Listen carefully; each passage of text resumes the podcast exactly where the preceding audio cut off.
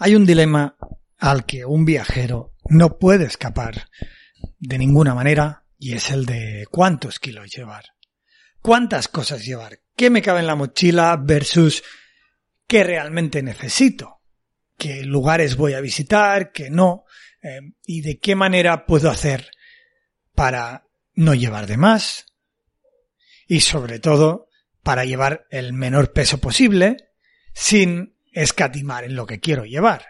Ese yo creo que es el gran dilema, ¿no? A todos nos gustaría pues llevar nuestras mudas, digamos, por ejemplo, de invierno, nuestro pantalón tejano favorito, nuestra camiseta eh, de algodón, nuestro jersey, ¿no? Un jersey siempre, siempre, y es algo que ya, eh, un jersey no existe en mi vida. No, cuando paso por las tiendas, la sección de jerseys es como un lugar vacío en blanco porque pesan demasiado, son muy grandes, no, no cumplen ninguna función.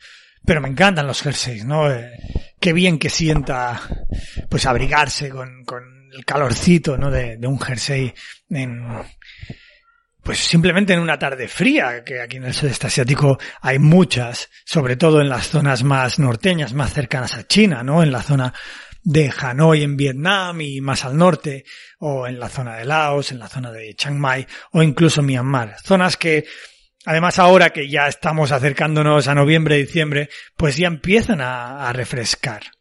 ¿Quién no se va de viaje y piensa, hostias, me encantaría llevar un dron? Un dron ahí eh, guay para grabar los lugares, para poder elevarme y hacer eh, fotos, vídeos de, de aquellos paraísos, ¿no? Que, que abundan en Filipinas, en Indonesia, en Borneo, que estamos hablando en el podcast, eh, cómo me gustaría, el, me acuerdo, eh, estar viajando en moto por Cochán y habíamos conocido a una chica, eh, creo que era americana, que llevaba un dron, hostias, cuando la vi eh, volar ese dron, yo dije, hostias, tío, yo quiero, yo quiero ese dron, yo quiero ese dron. Eh, ya no por lo económico, pero joder, para hacer una foto de, de toda la isla de Cochán con la puesta de sol. Sería espectacular. Claro, una alternativa siempre es hacer amigos que tengan drones. Esto va muy bien. Lo que pasa que, claro, al estar viajando, pues al quinto día de viajar con ellos ya empiezan a notar que les quieres por algo. Así que eh, no es la mejor idea, pero bueno, vamos a hablar un, poquito hoy de cuatro, cinco, cinco yo creo, veremos, porque ya sabéis que a veces se me ocurren más cosas. Cinco maneras de aligerar la maleta, de viajar eh, ultralight, que llama, que dirían los modernos, ¿no? Como yo, de viajar ultralight y, mm, bueno, de hacer tu viaje más cómodo y más seguro, como hablábamos en el episodio anterior en el que hablábamos de formas de aumentar la seguridad en tus viajes, ¿no?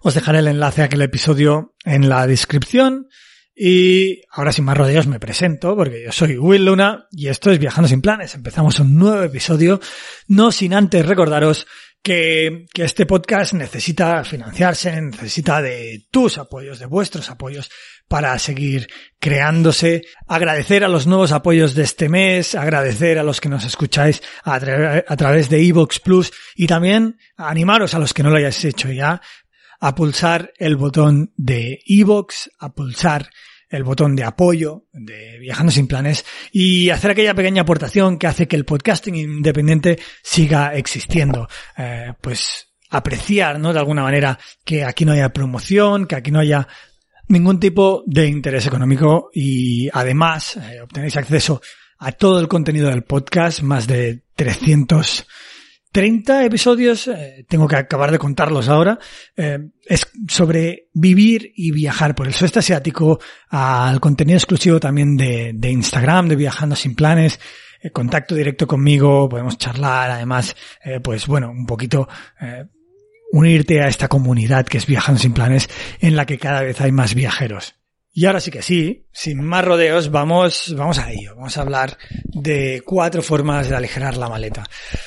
Vamos con la primera, que yo creo que es la más obvia y es la un poquito la que todo el mundo dice, pues, oye, fácil.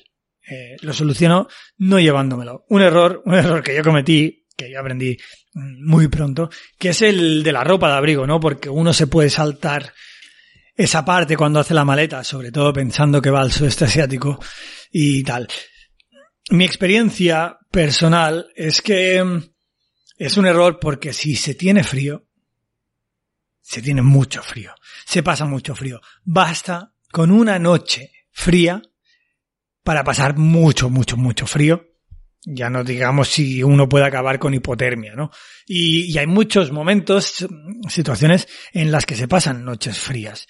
Y ya no hablamos ni de los aires acondicionados del sudeste asiático, que es una barbaridad, pero por ejemplo, eh, podemos hablar de pues ir a visitar el volcán Bromo, ¿no? Eh, algunos van al amanecer, al amanecer hace mucho frío, al visitar el volcán Bromo en Indonesia, eh, incluso algunos como yo acampamos y hace aún más frío, o pues yo qué sé, se quiere hacer el loop de Mae Hong Song en Tailandia, que también os he hablado en este podcast, y, y, joder, cuando se sube a ciertas alturas, a más de mil metros, pues empieza a hacer frío. O como el otro día que bajaba de la montaña en moto, cayó un diluvio y, y no veáis, no veáis la rasca que hacía ahí.